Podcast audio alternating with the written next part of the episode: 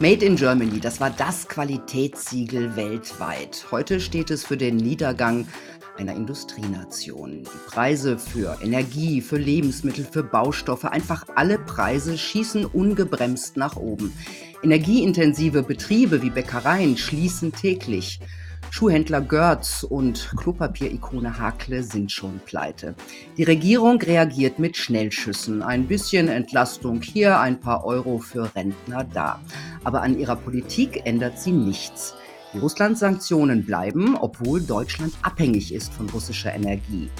Die Kohle ist ein Auslaufmodell und AKWs will Habeck nur im Notfall einschalten. Und überhaupt, an allem ist nur Putins Krieg schuld. Quatsch, sagt mein Gast. Schuld ist die gescheiterte Energiewende. Und auch die hohen Energiepreise, die sind gewollt. Jetzt den Punkt Preradovic. Hallo Professor Dr. Fritz Fahrenhold. Grüße Sie. Ich stelle Sie kurz vor. Sie sind promovierter Chemiker, Wissenschaftler, Politiker, Manager, Buchautor und vor allem ausgewiesener Energieexperte. Sie waren in den 90er Jahren unter anderem sechs Jahre Umweltsenator in Hamburg. Danach gingen Sie als Vorstand in Unternehmen der erneuerbaren Energiebranche. Heute sind Sie Aufsichtsratsvorsitzender des größten europäischen Kupferherstellers Aurubis AG sowie Aufsichtsrat der Encavis AG, einer der größten Investoren in erneuerbare Energien. Seit 1999 sind sie Honorarprofessor für Chemie an der Uni Hamburg, außerdem Mitglied der Deutschen Akademie der Technikwissenschaften AKTEC. Als Buchautor haben sie 1978 mit ihrem Bestseller Seveso ist überall die Umweltbewegung vorangebracht. Ihr neuestes Buch Unanfechtbar, der Beschluss des Bundesverfassungsgerichts zum Klimaschutz im Faktencheck, geschrieben zusammen mit Sebastian Lüning, erschien letztes Jahr. So, alles konnte ich nicht reinbringen, aber ich hoffe, das Wichtigste ist drin. Fangen wir, fangen wir mit der neuesten Entscheidung des Wirtschaftsministers an, zwei Atomkraftwerke in Reserve zu halten, um Stromknappheit zur Not ausgleichen zu können. Macht das Sinn? Das ist ein ganz fauler Kompromiss, weil er natürlich äh, Rücksicht nehmt auf die eigene Parteibasis, die müssen sehen, das äh, jüngste Kernkraftwerk Lingen wird deswegen nicht benannt, weil die Grünen in äh, Niedersachsen ihre Wahlkampfplakate äh, im Wahlkampf mit, dem, mit der Aufschrift Bye Bye AKW äh, äh, betitelt haben. Und ich finde, die Lage ist zu ernst, als dass wir uns auf parteipolitische Ideologien zu sehr Rücksicht nehmen sollten. Denn es droht Folgendes bei einer Stilllegung der drei Kernkraftwerke werden ab Januar äh, nicht nur die Versorgungssicherheit äh, gefährdet sein, sondern die Strompreise werden weiter ansteigen. Das vergisst man leider immer wieder. Und der Habeck verheimlicht uns auch, dass ähm, wir im Januar die Möglichkeit hätten, durch das Weiterlaufen die Strompreise wieder in den Griff zu bekommen. Aber äh, er macht das Gegenteil. Und äh, das bedeutet nicht nur für die Bürger ein großes Risiko, sondern äh, ein Risiko für Arbeitsplätze in Deutschland, weil Industrie äh, kann sich diese hohen Strompreise nicht mehr leisten. Wir sind nicht mehr wettbewerbsfähig, wenn wir hier nicht endlich wieder zur Vernunft kommen. Mhm, jetzt sagen Kritiker ihrer Meinung, die sagen, ähm, die AKWs machen gar nicht so viel Strom. Das ist ein Prozent oder so und das ändert an den Preisen dann auch nichts. Ja, die verkennen eben, dass die Preise vom ähm, teuersten Kraftwerk gemacht werden und das ist äh, die, äh, äh, das sind Gaskraftwerke.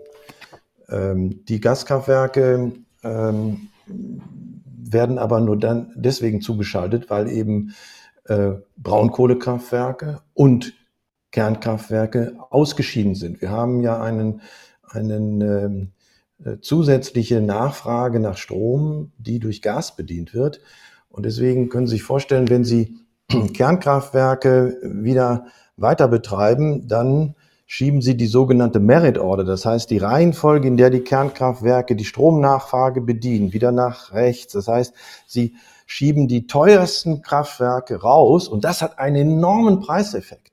Ja, wir, wir haben das mal ausgerechnet. Es würde die Strompreise halbieren, wenn wir die drei Kernkraftwerke wieder ans Netz äh, nehmen würden, die jetzt gerade eben vor acht Monaten aus dem Netz gekommen sind und die drei Kernkraftwerke weiterlaufen lassen.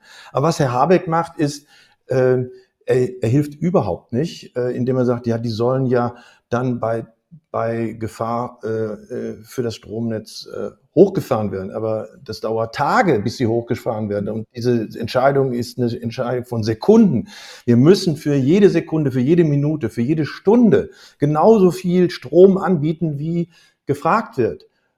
Und ich finde die Aussage, ähm, ja, da müssen wir eben stilllegen, nämlich Betriebe ist unverantwortbar. Für mich ist das eine, ein, eine Aussage, die das Eingreifen des Kanzlers erfordert. Er muss seinen Wirtschaftsminister zur Ordnung rufen. Es kann nicht sein, dass ein Wirtschaftsminister sagt, ja, die Bäcker und die, die äh, Fleischer und die kleinen Betriebe, die können doch auch mal dicht machen. Dann, dann sind wir wieder in Ordnung. Dann, dann, äh, dann äh, gehen die auch nicht insolvent. Da ist ein, ein solches Missverständnis von funktionierender Volkswirtschaft dass äh, man wirklich sich die Frage stellt, äh, wie lange äh, können wir uns diesen Wirtschaftsminister noch leisten? Mhm, aber Scholz sieht nicht so aus, als ob er sich da an Habeck vergreifen würde. In der Generaldebatte im, im Bundestag ähm, hat er ihn eher unterstützt ähm, und er hat auch im Grunde weiter das betont, was Politik und Medien seit ähm, Februar betonen, dass die Gas- und Strompreise in den Himmel schießen, ist allein Putins Schuld. Das heißt, die Schuld Putins Krieg. Von Putins Krieg. Das ist leider nicht ganz richtig, weil die Strompreise sind schon im letzten Jahr äh, angezogen und die Gaspreise auch. Äh, ein Grund dafür ist, dass wir in der Vergangenheit zu viele Kohlekraftwerke und auch Kernkraftwerke in Europa abgestellt haben. Das ist nicht nur in Deutschland passiert, das ist auch in Spanien, in England, in Holland passiert. Und nun kamen wir aus der Pandemie in eine wirtschaftliche Erholung und die auf einmal wurde die Nachfrage nach äh, Strom wieder größer. Und da keine Kohlekraftwerke mehr da waren und Kernkraftwerke abgestellt waren, wurden das, wurde das durch Gas befriedigt. Das Gas machte den Strompreis teuer, aber das Gas auch, weil auf einmal natürlich auch das Gas zu knapp wurde. Und dann kam zusätzlich natürlich ab Februar noch der Putin-Effekt. Der hat das nochmal verschärft. Aber Sie müssen sehen, die Verdreifachung der Strompreise, die Vervierfachung der Gaspreise, das passierte alles schon im letzten Jahr. Das ist eine Folge der verfehlten Energiepolitik in Europa und in Deutschland, die eben zu schnell, zu viel sich alleine auf erneuerbare Energien stützen wollten, die nicht zuverlässig für jede Minute den Strom liefern. Und dann hat natürlich die Verknappung durch, durch äh, das Gas aus, aus, äh, aus, aus Russland nochmal äh, die Preise erhöht. Deswegen, ähm, es wäre ohnehin schiefgegangen, äh, hätte nur ein bisschen länger gedauert. Mhm, jetzt hat Scholz gesagt, also wir werden Wind und Sonne weiter ausbauen, die erneuerbaren Energien, die werden dann im Grunde das fehlende Putin-Gas ähm, abfedern. Ist das realistisch? Ja, da sollte Olaf Scholz doch mal in die Regierungserklärung gucken, denn die, die Bundesregierung hat sowohl erkannt, wenn sie Solar- und Windkraftwerke ausbaut, dann braucht sie auch gleichzeitig für jedes Windkraftwerk, das sie zusätzlich bauen, brauchen sie ein Erdgaskraftwerk. Sie brauchen ein Backup. Es wird immer wieder vergessen, dass 20 Prozent des Jahres Windenergie absolut stillsteht und nur 20 Prozent des Jahres eine volle Leistung bringt. Und Sonne scheint, scheint eben nachts nicht. Das kann keine Politik ändern. Und deswegen brauchen wir Backup. Und das war das Geheimnis der Energiewende. Die funktionierte nur durch russisches Gas. Weil für jede Ausweitung der Windenergie wurde immer mehr Gas hochgefahren in Kraftwerken, die immer einspringen mussten, wenn Wind und Sonne nicht da sind. Und wenn, äh, ich bin ja dabei, Wind und Sonne soll man gerne ausbauen. Äh, wenn es wettbewerbsfähige äh, Standorte sind wie äh, Offshore. Aber wir müssen alle wissen, jedes zusätzliche Windkraftwerk bedarf eines konventionellen Backups, solange Speicher nicht zur Verfügung stehen. Nicht? Denn äh, die Möglichkeit wäre natürlich auch, den Strom zu speichern. Aber das ist eben noch nicht so wirtschaftlich möglich. Wassersch Wasserstoff wäre da eine Möglichkeit, ne? Ich habe letzte Ja, Woche ein Interview geführt mit jemandem, der sagt, dass Wasserstoff auch als Energiespeicher, also grüner Wasserstoff, ähm, im Grunde die Zukunft sei. Wie Ja. sehen Sie das? Es gab viele Diskussionen in den Kommentarspalten danach. Ja, das ist alles richtig und ich finde den Weg, äh, auf Wasserstoff zu setzen, auch richtig. Nur wir sind noch längst nicht so weit. Wir haben die Technik äh, noch nicht reif und zum Zweiten muss man wissen, dieser Wasserstoff ist drei bis viermal so teuer. Der Strom, der aus Wasserstoff wieder generiert wird, man muss ja sehen, wenn Sie Wasser elektrolysieren und Wasserstoff daraus machen, so wird es ja dann gemacht. Man nimmt Strom, führt die Kabel sozusagen, die Elektroden ins Wasser und dann elektrisiert, wie man das in der Schule gelernt hat. Alle, die freitags eben in die Schule gegangen sind, alle, die freitags Chemie gelernt haben, die wissen das, wie man das macht. Dass man Wasserstoff so erzeugen kann. Da verliert man erstmal 30 Prozent der, des, der, des Stroms. Aber die kann man doch woanders wieder äh, quasi abfangen und woanders einsetzen. Nee, die, die sind weg. Die sind in Wärme weg. Das heißt, sie, sie haben erstmal 70 Prozent nur noch des Stroms über. Dann haben sie aber Wasserstoff. Den müssen sie aber verbrennen, um ihn wieder zu Strom zu machen. Also in einem Wasserstoffkraftwerk. Und da verlieren sie in der Regel nochmal zwei Drittel der Energie. Da kommen so, bleiben dann 30, 30 Prozent über. Wenn Sie das alles mal zusammenrechnen, kann man sagen, ja, aus jeder Kilowattstunde kommt nur eine Viertel Kilowattstunde raus. Also wir verlieren 75 Prozent der Energie. Und deswegen ist es so teuer, den Wasserstoff Mhm. zu machen. Und eine Vervierfachung der Strompreise kann sich überhaupt gar keiner leisten. Dann ist die Industrie in Deutschland tot. Kommen wir nochmal zur Energiewende. Das heißt, wenn ich das richtig verstanden habe, das russische Gas war extra, es, es wird quasi gebraucht für diese Energiewende in Deutschland. Ja. Und jetzt fällt es weg. Und es sieht ja, Ja. nicht aus, als ob äh, Putin Nord Stream 1 Ja. äh, wieder aufmachen möchte. Ähm, was bedeutet das für Herbst und Winter? Ja, das bedeutet, dass wir in eine sehr schwierige Lage gekommen sind äh, und deswegen ähm, wir natürlich ähm, äh, noch nicht zusätzlich weitere Fehler machen dürfen. Sehen Sie, ein Kernkraftwerk kann man sehr gut und viel besser übrigens als ein Gaskraftwerk hoch und runter fahren. Das wissen die meisten gar nicht. Ja, als Willy Brandt, äh, mein äh, ehemaliger Parteivorsitzender und Helmut Schmidt, auch mal mein Regierungskanzler, mein, mein Regierungschef, äh, nach der Ölkrise Kernkraftwerke beauftragt haben, haben sie gesagt, aber wir wollen, dass diese regelbar sind. Die wollten 50 Kernkraftwerke bauen. Stellen Sie sich mal vor, Sozialdemokraten. Und dann äh, haben sie aber gesagt, ja, wir wissen aber schon, dass man die nachts brauchen wir weniger Strom als Tag, also muss man die rauf und runter fahren können. Und dann hat Siemens einen Kernkraftwerkstyp entwickelt, der so schnell regelbar ist, dass sie in wenigen Sekunden rauf und runter fahren können. Das heißt, wir brauchen diese sechs Kernkraftwerke in Wirklichkeit, um das russische Gas auch zu ersetzen, um den Wind regelbar zu machen, um den Wind ausgleichen zu können. Denn es nutzt uns nichts, wenn an einem Tag mal sehr viel Wind ist und wir zu viel Strom haben, am nächsten Tag haben wir gar keinen. Oder im Winter haben wir keine Sonne. Mhm. Deswegen brauchen wir diese Regelbarkeit. Wir brauchen dringend das Backup. Und wenn es das Gas nicht sein kann, dann müssen wir uns mit Braunkohle, mit der eigenen heimischen Braunkohle befassen und mit Kernkraft. Das geht leider nicht anders. Mhm. Äh, Sie sagen, Kernkraftwerke kann man in Sekunden wieder hochfahren. Jetzt hieß es aber bei diesen zwei AKWs, äh, die Habeck ähm, in Reserve halten will, dass die brauchen Tage bis zu einer Woche, um wieder hochzufahren. Das ist, also wenn Sie ein Kernkraftwerk in Betrieb haben, dann Mhm. können Sie es in Sekunden, Minuten rauf und runter fahren. Aber wenn Sie es natürlich stillgelegt haben, und das will er ja, das heißt, Sie sind sozusagen nicht in Betrieb, dann brauchen Sie Tage, um sie hochzufahren. Aber wenn man sie, wenn Sie sozusagen hochgefahren sind, dann sind Sie ganz schnell regelbar. Mhm. Ähm, jetzt setzt die Regierung ja auf amerikanisches Fracking-Gas. Jetzt werden die LNG-Terminals werden gebaut, die sollen im Ja. Januar schon fertig sein, habe ich jetzt ge äh, gehört aus einem Politmund. Ja. Ähm, und damit soll amerikanisches Fracking-Gas nach Deutschland kommen. Ist Ja. das der Gamechanger?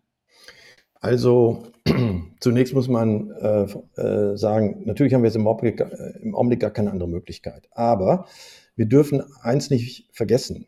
Das amerikanische Gas ist nicht auf Dauer sicher. Äh, der Präsident Biden hat die Förderung von Fracking-Gas in Amerika gestoppt.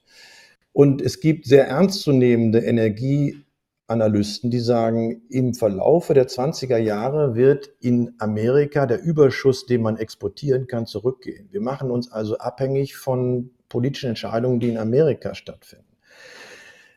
Ich kann das verstehen, dass man jetzt sehr schnell einen Ersatz findet, aber die wirkliche, dauerhafte Lösung ist doch, das eigene Gas zu fördern. Wir haben unter der norddeutschen Tiefebene in Niedersachsen, Sachsen-Anhalt eine riesen äh, Vorkommen von Schiefergas selbst. Und mhm. bevor man Schiefergas aus Amerika importiert, dann kann man diese Technik in Deutschland auch anwenden. Und wir hätten für die nächsten 20 bis 40 Jahre genügend Erdgas. So viel liegt da. Äh, dieses Thema wird nicht angerührt. Äh, wir wissen genau, wo es liegt. Es ist aber in Deutschland ja, wie Sie wissen, verboten. Man hat Fracking in Deutschland verboten. Mittlerweile ist die Entwicklung sehr viel weiter gegangen. Man hat ganz andere äh, Flüssigkeiten, die man reinpumpt, um das Gas rauszuholen, die äh, völlig umweltfreundlich äh, sind und die keine Gefahren mit sich bringen. Und deswegen frage ich mich natürlich, warum man in einer solchen Lage, in die man sich selbst gebracht hat, nicht erstmal seine eigenen Kräfte bemüht. Das Gleiche gilt auch für die Braunkohle. Man kann die Braunkohle CO2-frei machen. Es gibt diese Technik, die ist in Deutschland entwickelt worden. Es gibt Kohlekraftwerke, die hat es gegeben in Mitteldeutschland. Schwarze Pumpe hieß das. Die hat das CO2 im Abgas abgefangen und dann wollte man das, zum Beispiel unter der Nordsee, das CO2 tief im Sediment, im Gestein verpressen.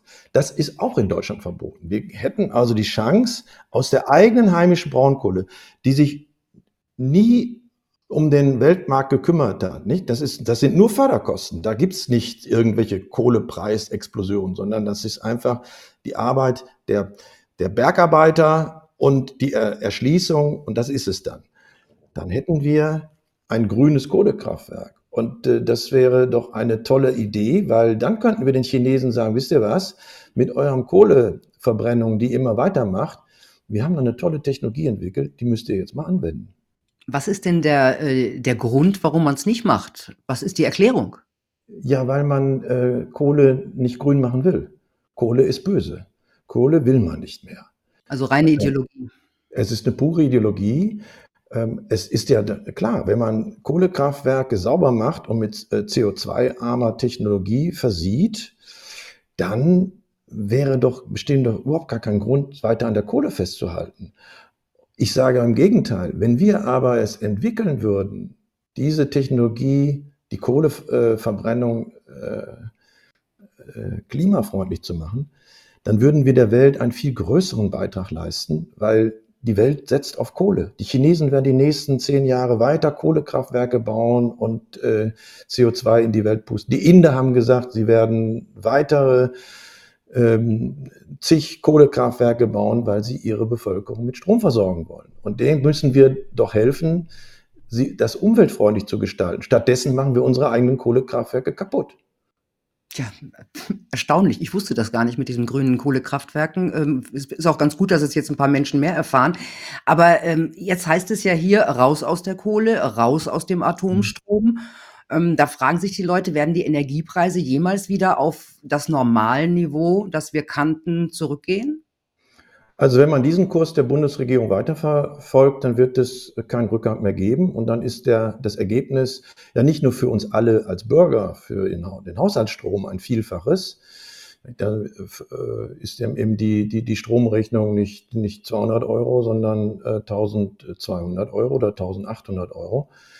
Ähm, aber viel schlimmer ist, dass ähm, die Industrie, die im Wettbewerb steht, wir sind eine Exportnation. Wir sind die Exportnation Nummer zwei auf der Welt nach China. Und äh, wir konkurrieren mit Produkten auf der Welt.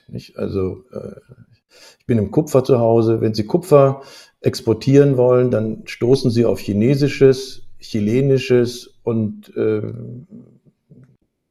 was weiß ich, russisches Kupfer, jetzt im Augenblick nicht, aber früher.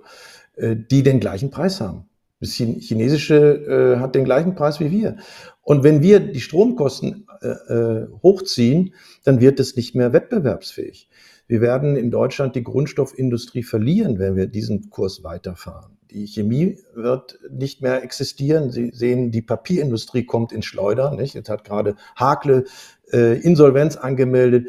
Äh, kaum eine Düngemittelfabrik in Deutschland kann noch produzieren, weil äh, das Gas und der Strom so teuer geworden ist. Und wir, wir, wir spielen mit sechs Millionen Arbeitsplätzen. Und deswegen so weitermachen können wir nicht. Und wenn es eine Zeitenwende geben sollte, die hat Herr, hat Olaf Scholz ja äh, eingeläutet, dann heißt diese Zeitenwende, wir müssen äh, endlich mit unseren eigenen Tabus mal aufräumen. Die heißt, wir müssen unsere eigene Erdgasförderung hochfahren. Wir müssen die Kernkraftwerke laufen lassen und wir müssen umweltfreundliche Kohle entwickeln.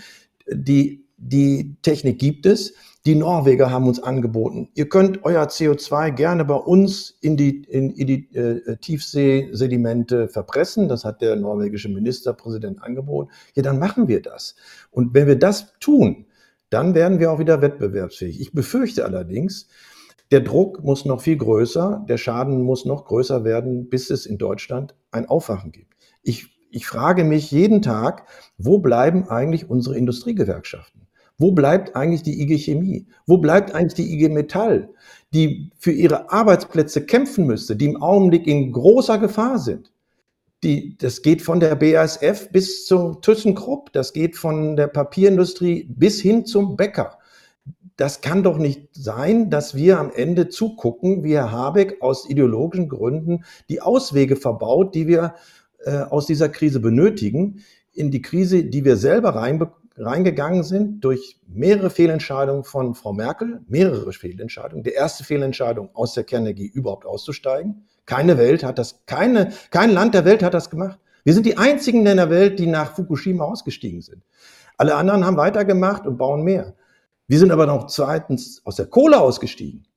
Und das rächt sich jetzt. Und im Hintergrund war das Geheimrezept immer russisches Gas. Darüber hat man aber nicht geredet.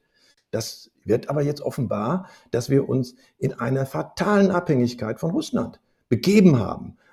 Und es wurde immer gesagt, ja, das ist der Weg der Erneuerbaren. Ja, das war der Weg der Erneuerbaren plus russisches Gas. Nur die Kombi hat es gemacht. Und jetzt fehlt das. Und deswegen müssen wir jetzt endlich wieder zur Wahrheit zurückkehren und sagen, dem, den Menschen in Deutschland sagen, wir haben zwei, drei große, dicke Fehler gemacht. Die müssen wir jetzt korrigieren. Mhm. Glauben Sie, dass diese Energiepreisexplosion gewollt ist auch? Im, Ideologie, im ideologischen Sinne? Also ich kann mir gut vorstellen, dass es den einen oder anderen, der immer schon gerne äh, sich an Industrie gestoßen hat. Es gab ja mal früher äh, bei den Grünen die Motivation, man müsste in Deutschland die Aluminiumindustrie abstellen, weil die so viel Strom frisst. Ja, die frisst viel Strom. Aber wir sind so glücklich, dass wir Aluminiumindustrie in Deutschland haben. Denn jetzt, demnächst, wenn die kaputt ist, dann werden wir jede Tonne Aluminium, die wir ja brauchen, importieren aus Ländern, die viel mehr CO2 ausstoßen. Und deswegen äh, glaube ich tatsächlich auf Ihre Frage zurückkommt, ja, ich glaube, das wird billigend in Kauf genommen, der Verlust von Industrie. Denn wenn Sie sich Robert Habeck gestern in der Talkshow oder auch in der Pressekonferenz äh, in äh, Meseberg anschauen, dann wird ihm ja die Frage gestellt, wussten Sie eigentlich, dass die Gaseinsparung der Industrie zum übergroßen Teil durch Stilllegung erzeugt worden ist. Und wenn ich Wirtschaftsminister wäre, würde ich sagen, ja, das tut mir wirklich in der Seele weh. Jeder Arbeitsplatz tut mir weh. So hätte ich reagiert. Er hat gesagt, ja, äh, da ist ein Umbruch äh, und wir müssen da neue Geschäftsmodelle entwickeln, aber wir haben ja auch noch die Kurzarbeit. Das ist doch, das ist doch unglaublich, unfassbar. Und das Gleiche hat er gestern Abend in der, äh, bei einer Talkshow auch gesagt. Ja, dann müssen die eben zumachen. Ja? Die können dann, dann ja wieder aufmachen, hat er gesagt. Ja, die können dann später wieder aufmachen. Jetzt stelle ich mir vor, hier unseren Bäcker, der verliert seine Kunden, ja, der muss aber die Miete weiterzahlen und muss ja selber auch noch seinen Lebensunterhalt äh, äh, verdienen. Ja, dem sagt man mal einfach, machen wir drei Monate dicht und dann gucken wir mal weiter. Das ist doch unglaublich. Ich finde wirklich, Olaf Scholz muss seinen Wirtschaftsminister zur Ordnung rufen. Das wird er aber vor dem Neunten nicht tun können, aus Rücksicht äh, zum, zum Wahlkampf Niedersachsen. Aber ich sage Ihnen voraus, am 10., wenn der Wahlkampf vorbei ist, dann wird das auf der Tagesordnung stehen. Und ich werde das selber fordern. Und ich finde, ähm, die Opposition in Form von CDU und Herrn Merz muss bereitstehen für den Fall, dass die Grünen diesen Kurs nicht mehr mitgehen wollen. Dann muss man eine In dieser Frage der nationalen Notstandes muss man eine Deutschlandkoalition ersetzen, einsetzen. Wenn die Grünen den Weg der Vernunft nicht gehen wollen, dann müssen wir SPD, CDU und FDP den Karren gemeinsam aus dem Dreck holen. Ja, das klingt sehr optimistisch, aber ich habe allerdings nicht den Eindruck, dass die SPD diesen Weg äh, mitgehen will, zumindest ja. nicht die, die äh, regiert. Aber ich möchte noch mal äh, auf die Preise zurückkommen. Sie sagen, es wird billigend in Kauf genommen. Aber ist es nicht vielleicht sogar gewollt? Weil je höher die alten Energien, also je mehr die kosten, desto weniger fällt auf, wie, äh, wie, wie, wie viel Energie, äh, also wie viel äh, Wind und Sonne kostet zum Beispiel. Nein, das ist, das ist, das ist bewusst gemacht. Das, haben, das hat ja die Europäische Kommission ganz deutlich erklärt und Deutschland auch. Wir müssen die herkömmlichen Energieträger möglichst teuer machen, damit sie, damit die Wind und Sonne überlegen sind. Das ist ja ähm, das System ähm, des EU-Zertifikates des Emissionshandels, um es mal so zu sagen, mhm. ja, äh, dass man das CO2 mit einer Strafsteuer ähm, versehen hat. Also jede Tonne CO2, die eine Fabrik ausstößt, muss bezahlt werden im Augenblick mit 90 Euro pro Tonne CO2. Und das gilt auch für die Kohlekraftwerke und das gilt auch für die Gaskraftwerke. Und das hat den Strom so extrem teuer. Das ist gewollt. Das hat Herr Timmermans und Frau von der Leyen alles so gewollt. Dies ist der grüne Deal. Die wollten das. Und unter dem Beifall der Grünen, die das toll finden, die hätten natürlich noch gerne auch noch die Kernenergie äh, gerne ähm, äh, abgestellt, obwohl sie CO2-frei ist. Das ist völlig richtig. Aber zusätzlich glaube ich auch, dass es einen Teil der Linken in Deutschland gibt, die sich darüber freuen würde, wenn so mancher Industriebetrieb einfach in Deutschland nicht mehr vorkommt. Weil da gibt es einen antikapitalistischen, antiindustriellen Impetus, der sich noch nie angefreundet hat mit Industriearbeitsplätzen. Ich sage aber als Sozialdemokrat, das ist die Quelle unseres Wohlstands. Ja, das würde ich, äh, würde ich auch sagen, dass das die Quelle des Wohlstands ist. Ähm, aber es ist ja auch so, dass alle Geschäfte oder die größeren Geschäfte, Hotels und alle die, die jetzt Pleite machen, werden ja aufgekauft von Konzernen. Das ist ja auch ein Weg, wo es hingeht. Also im, man hat schon ein bisschen den Eindruck, dass der im Grunde schon seit längeren, seit ein paar Jahren, äh, dass es dem Mittelstand schon arg an den Kragen geht und dass dagegen auch wenig getan wird. Also ich glaube, dass es in der in der Industrie, wenn Sie einmal den Stecker ziehen, äh, da kommt nichts nach. Also da, da kommt kein amerikanischer Konzern, der sagt, ich jetzt mache ich mal Aluminium in Deutschland oder ich mache jetzt mal Stahl in Deutschland oder ich mache jetzt Chemie. Wenn, die, wenn, die, wenn BASF weg ist, ist sie weg. Und äh, Sie haben allerdings insoweit recht, es gibt einen Unterschied zwischen Mittelstand, der kann nämlich nicht äh, selber weglaufen, und den großen Industriebetrieben wie Daimler. Nicht? Daimler produziert eben jetzt Motoren in, in China. Ja, die haben kein, die haben den, den Kampf für den Diesel- und Benzinmotor aufgegeben in Deutschland, was ja auch ein, ein schlimmer Vorgang ist. Und haben dann gesagt, na gut, dann produzieren wir es eben in China. Und das haben natürlich große Konzerne, die Möglichkeiten haben sie auszuweichen, aber unser Mittelstand hat es nicht. Die Leute, die 100 Menschen beschäftigen und für in einer Region ein ganz wichtiger Arbeitgeber sind, die eine Nische gefunden haben, die Spezialisten sind, unsere Hidden Champions, die werden am Ende ähm, dabei ähm, zu, äh, schließen müssen und, und äh, am Ende werden es die Arbeitnehmer ähm, auszutragen haben. Mhm. Wo wir gerade bei Motoren sind, die E-Mobilität ist ja auch ein Teil des Green Deals, ja? Also, im Grunde Klar. halt mit Strom gefahrene Autos. Jetzt frage ich mich natürlich als Laie, wie soll das gehen, wenn eh schon wenig Strom da sind, wenn plötzlich Ja. alle Autofahrer auf Strom umsteigen? Das funktioniert nicht, das wissen wir. Das sehen wir jetzt auch in, in England, nicht? Die haben jetzt also schon äh, äh, Vorschriften, dass ähm, nicht immer zu jeder Zeit getankt werden darf, Strom getankt werden darf, ist ja klar. Sie müssen sich einfach vorstellen, wenn äh, um vier Uhr die Leute nach Hause fahren von ihrer Arbeit und alle zu Hause angekommen sind, dann stecken sie den Stecker in den, ins Netz. Und wenn das nicht, jetzt tun das im Augenblick 500.000, wenn das 5 Millionen machen, ist das Netz im Eimer.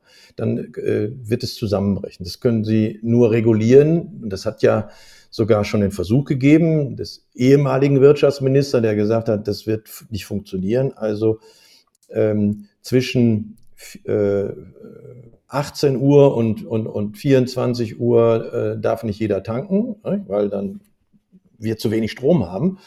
Und das ist natürlich eine tolle Perspektive von Freiheit. Aber da gebe ich Ihnen recht.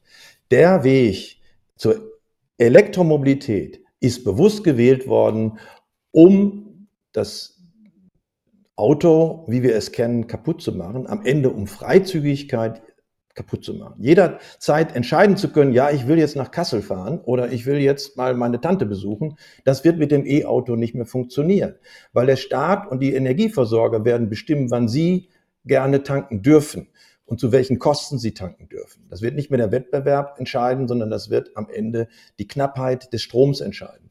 Und deswegen sagen ja alle, naja, E-Mobilität ist der erste Schritt in die Abschaffung des Autos. Sie rechnen ja alle mit äh, nur noch der Hälfte der Autos, weil natürlich am Ende äh, nicht mehr genug Strom da ist. Bei 300 äh, Euro pro Megawattstunde, das haben wir jetzt, ja, das Zehnfache des Strompreises, ist das E-Auto sowieso absurd äh, teuer und wird äh, auch am Ende, glaube ich, dazu führen, dass sich vielleicht der ein oder andere Automobilkonzern, vielleicht auch bei VW, endlich mal besinnt darauf, was wirklich unsere Kernstärken waren. Wir haben die besten Autos der Welt gebaut. Ja, die haben uns alle beneidet darum. Wir haben Autos gebaut, die in den Emissionen besser sind als die Luft, die sie ansaugen. Und wenn man dann noch den Weg gegangen wäre, synthetische CO2-arme Kraftstoffe, die man bauen kann und die man produzieren kann, zum Beispiel aus Kernkraftwerken über Wasserstoff. Das wäre wie, weit, wie weit ist denn diese Technologie? Ja, das ist ja äh, äh, diese den synthetischen Kraftstoff, den können Sie machen. Das ist keine, die Technologie ist da. Das ist aber, muss man zu, dazu sagen, natürlich ziemlich teuer. Nicht? Wie, weil Wasserstoff eben so teuer ist. Und wenn man Wasserstoff aus Wind macht, noch teurer. Äh, wenn man ihn aus Kernenergie machen würde, zwei Euro Cent Kilowattstunde, dann ginge das schon. Aber das hat natürlich bis jetzt äh, niemand äh, politisch äh, gewollt. Aber da ist ganz klar, äh, auf der Autoseite äh, hat man am Ende das Feindbild Auto über, den, über die E-Mobilität äh, treffen wollen. Ja, man hat also die und damit am Ende die Freizügigkeit der Bürger einschränken wollen. Mhm. Und all das, über das wir jetzt gesprochen haben, das dient ja der Klimapolitik. Die steht ja über allem, also die Weltenrettung. Und es wird suggeriert, dass die Welt in eine Katastrophe stürzt, wenn sie nicht bis 2050 klimaneutral ist. Wie sehen Sie dieses Narrativ? Ja, das Narrativ brauchen Sie natürlich, um den Menschen Angst zu machen. Denn nur wenn sie so viel Angst haben, dann sind sie auch bereit, gegen ihre eigenen Interessen ähm, einzutreten. Sehen Sie, wenn vor 20 Jahren uns jemand gesagt hätte, die Deutschen werden mal den Diesel und das Benzinauto, äh, wo sie Weltmarktführer sind, ähm, abschaffen, hätten alle gesagt, du spinnst.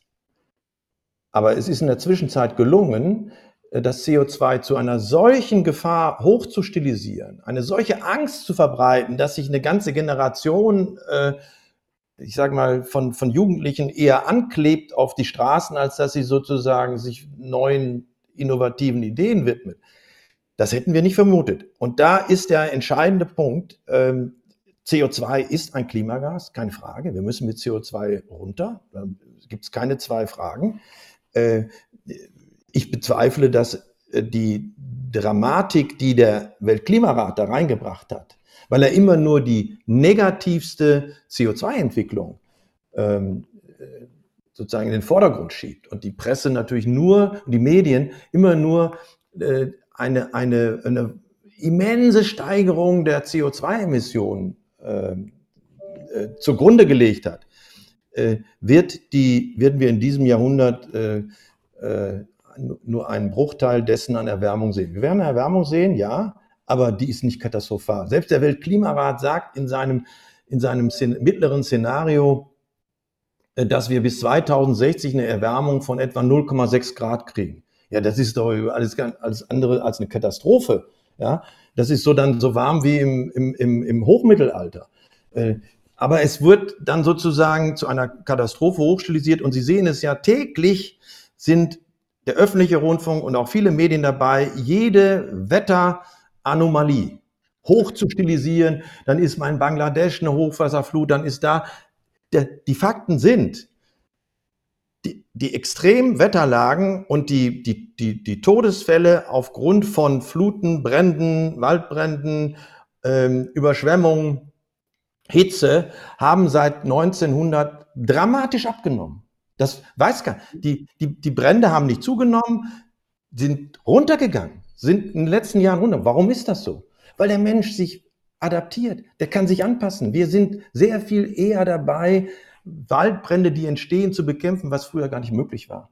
Und es kommt auch eins hinzu, früher haben wir natürlich nicht erfahren, wenn in Argentinien es mal gebrannt hat oder in Sumatra. Aber wir kriegen jetzt natürlich in der vernetzten Welt auch wirklich jeden Brand mit. Aber nochmal, wissenschaftlich ist erwiesen, wir haben einen Rückgang der Todesfälle der durch Extremwetterlagen, weil wir uns sehr viel better, besser auf solche Extremwetterlagen einstellen konnten. Wo wir es nicht getan haben, das war Ahrweiler. Da hat der Katastrophenschutz versagt. Da hat man die Leute absaufen lassen, wenn man das mal so sagen darf. Und hat es dann hinterher dem Klima in die Schuhe geschoben. Mhm. Ja, das war auch so eine Geschichte, ja. Ähm, ist denn dieser Klimawandel oder diese Klimaerwärmung, die wir gerade spüren, rein menschengemacht? Nein, der äh, Klimawandel ist natürlich durch CO2 mit verursacht, aber wir haben natürlich auch natürliche Schwankungen.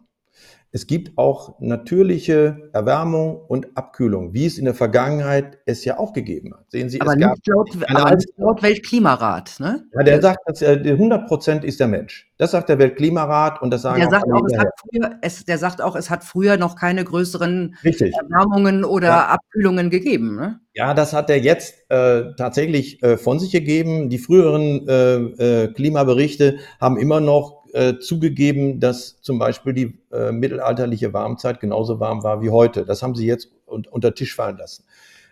Das ist hoch umstritten und jeder, der ein bisschen sich in der Geschichte auskennt, der weiß, es wurde damals an, an der Küste Grönlands Landwirtschaft betrieben und in, in England wurde Wein angezogen im äh, Jahre 900 bis äh, 1100. Und wir wissen auch, dass äh, zwischen 1600 und 1850 eine bittere Kaltzeit äh, stattgefunden hat. Die Menschen äh, reihenweise umgebracht haben, weil sie starben, weil sie nicht genügend zu essen hatten und im Winter erfroren sind. Das, äh, die, die, die bräugischen Bilder von den zugefrorenen Seen, die kennen wir ja alle. Man muss nur ein bisschen, aber das, diese, dieses Klimagedächtnis wurde vom Weltklimarat ausgelöscht. Man hat gesagt, nein, nein, das war früher immer alles äh, gerade und war äh, normal, aber jetzt ist es nur warm geworden. Nein, es war früher im im Römischen Reich war es sehr warm, dann war es etwas kälter, deswegen haben ja die Wanderungsbewegungen stattgefunden. Nicht? Deswegen sind die Goten nach Spanien gelatscht, weil, sie, äh, weil, sie, äh, weil es ihnen da oben zu kalt wurde. Und dann kam das ähm, äh, warme Mittelalter.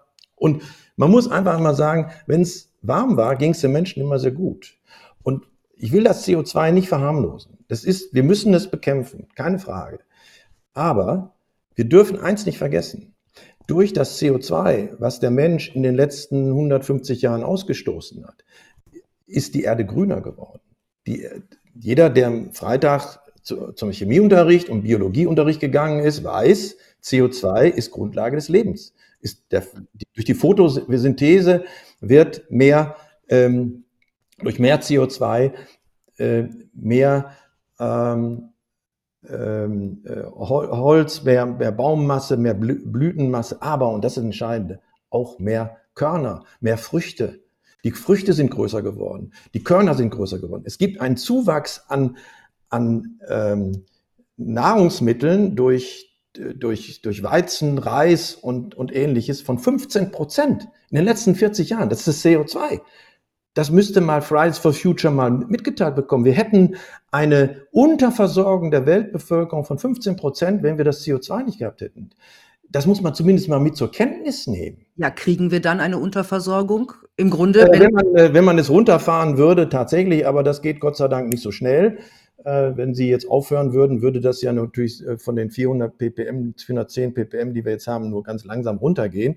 Aber ich finde, es gehört dazu, dass wir nicht nur die negativen Wirkungen, nämlich der Erwärmung, ähm, auf den, diskutieren, sondern auch die Wohlfahrtswirkung. Sehen Sie, die, die Sahara wächst von Süden zu. Das war schon mal so, als es so warm war. Wenn es warm ist, dann haben Sie auch ähm, mehr Feuchtigkeit in der Luft. Sie haben äh, dann eine Situation, wie wir 8000 vor Christus gehabt haben. Da war die Sahara äh, fast äh, durchweg grün.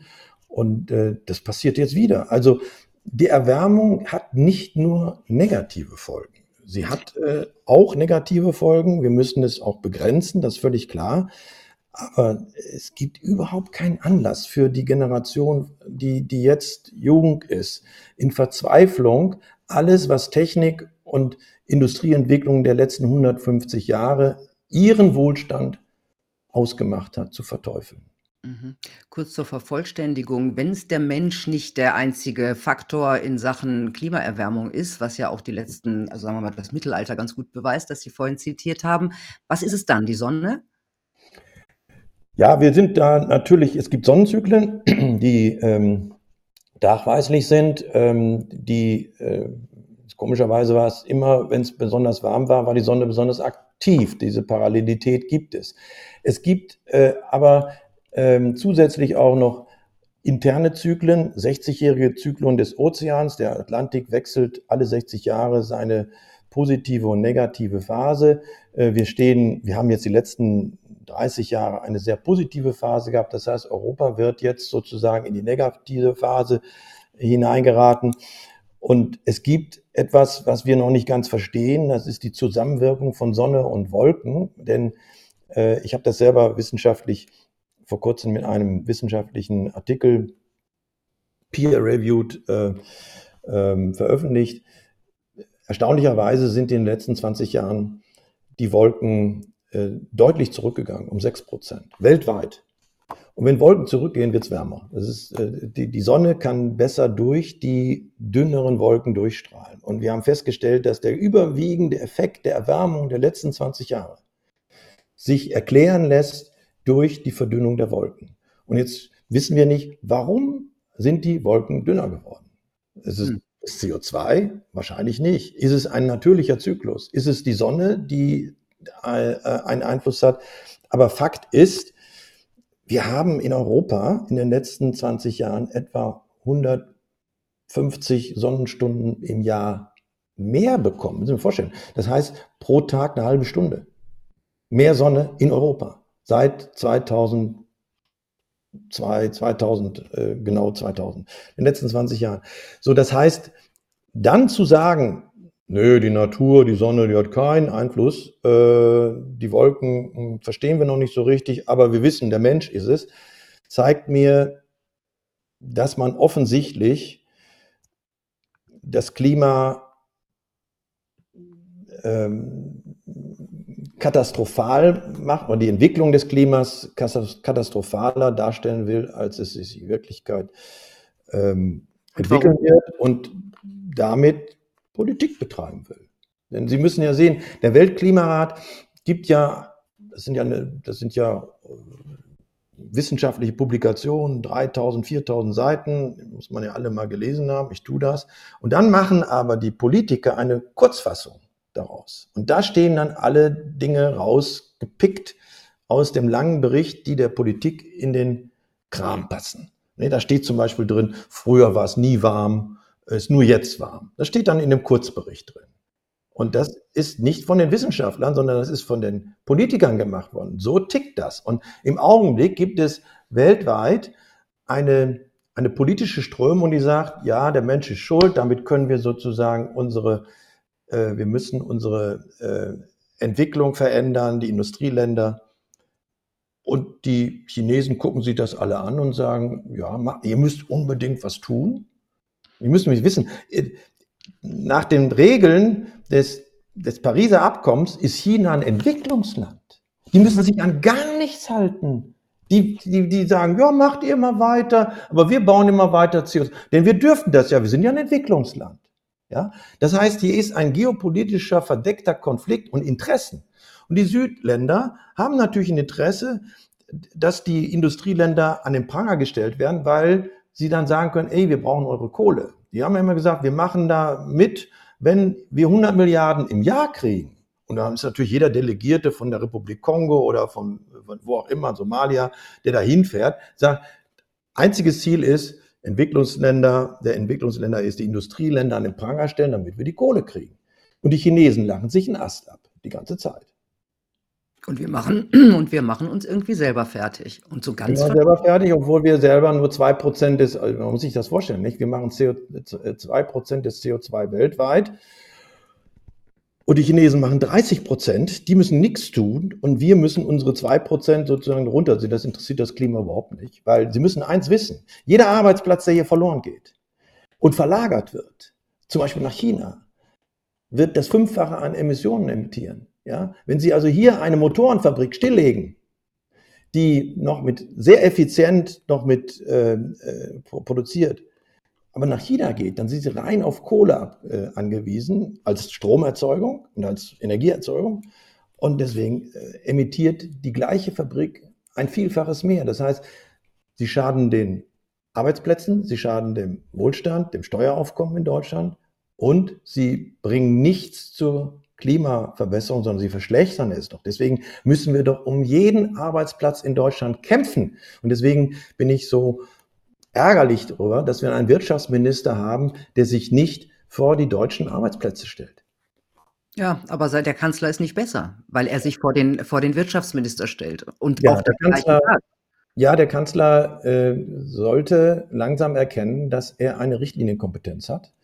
Äh, und natürlich weiß er, wenn er die Grünen zu hart anfasst, dann gehen die raus und der, äh, die CDU wartet nur darauf. Deswegen gucken sich doch die Politik der CDU an. In Schleswig-Holstein und in Nordrhein-Westfalen hätten sie mit der FDP gekonnt, aber sie haben es mit den Grünen gemacht. Warum? Weil sie natürlich auf diese Allianz setzen. Nicht? Äh, meine, Herr Günther in, in Schleswig-Holstein könnte doch eine Ehrenmitgliedschaft bei den Grünen beantragen. Und deswegen weiß natürlich auch Olaf Scholz, wenn ich zu sehr, äh, dann, dann, dann flippen die weg. Und Schwarz-Grün ist doch sowieso das Lieblingskind der deutschen Medien. Ja? ja Habeck ist doch der, der, der Größte und äh, Annalena Baerbock, äh, trotz äh, mehrerer ähm, Böcke. Böcke, ja, äh, ist doch das, das Lieblingskind. Deswegen, ähm, so einfach ist das nicht, aber äh, Sie haben recht, irgendwann muss man als Politiker, ich habe das selber erfahren, äh, als ich Senator war, äh, die Partei hinter sich lassen und sagen, äh, nicht die Partei zählt, sondern das Land. Erst das Land und dann die Partei. Und wenn man jetzt noch dazu bedenkt, dass fast alles, was wir hier besprochen haben, völlig als Debatte unerwünscht ist. Das heißt, das, was Sie sagen, ist in der öffentlichen Meinung oder in dem Mainstream, wird das schon wieder mit dem Begriff Leugner, diesmal halt Klimaleugner gesehen. Wie empfinden Sie ähm, den Diskurs der letzten 10, 20 Jahre? Also die, ich, ich empfinde eine sehr große Einengung der, des Meinungsspektrums, auch der Meinungsfreiheit. Ja, das ist so. Sie müssen aufpassen, mit wem Sie reden. Sie müssen aufpassen, ne, Kontaktschuld, ne, wenn Sie also irgendwo sich irgendwo in einer, ähm, einer Podiumsdiskussion äh, äh, zufällig ein, ein AfD-Mitglied äh, dabei ist und Sie machen, kriegen ein, ein Foto geschossen, dann äh, wird Ihnen das zur Last ge gelegt. Wir sind im Augenblick tatsächlich äh, dabei, Kritiker auszugrenzen und das ist eigentlich die große Stärke der Demokratien gewesen. Immer sozusagen äh, den Check und den Balance zu haben, also den Widerspruch zu haben, damit eine bessere Lösung gefunden wird.